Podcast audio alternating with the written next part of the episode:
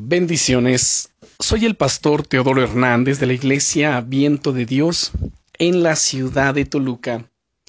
El devocional del día es el poder de la gratitud.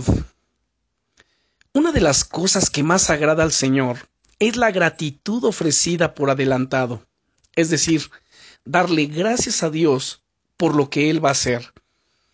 Cuando hacemos eso, estamos expresando que confiamos totalmente en Él y que dejamos nuestras vidas en sus manos. Esa gratitud por adelantado nace en el contexto de la oración. De hecho, como veíamos eh, en el devocional anterior, el poder de la oración es tan maravillosa que el Señor eh, despliega su autoridad para manifestar su poder en nuestras vidas y tú puedas resistir de esa manera al diablo. ¿Sabes? Dios es tan maravilloso que te hace la invitación a siempre combinar la gratitud con tus oraciones.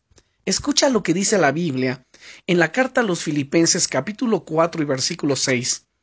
Por nada estéis afanosos, sino sean conocidas vuestras peticiones delante de Dios en toda oración y ruego con acción de gracias.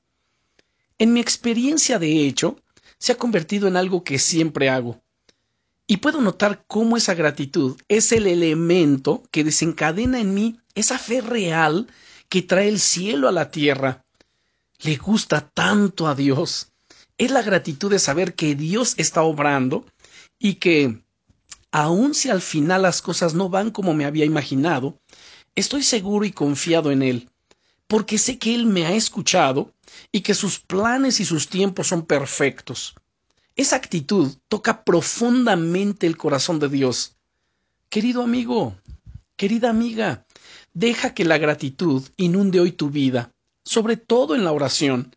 La gratitud es uno de tantos puntos clave que debes de considerar en tu día a día, en el momento de orar, en el momento de leer la palabra de Dios, en el momento de hacer todo lo que tú tengas que estar haciendo.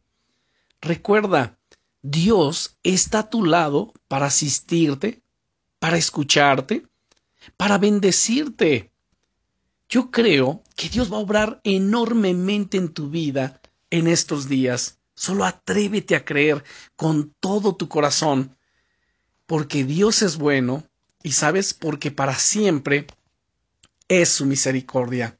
Y recuerda, estás en mis oraciones y en mi corazón. Bendiciones.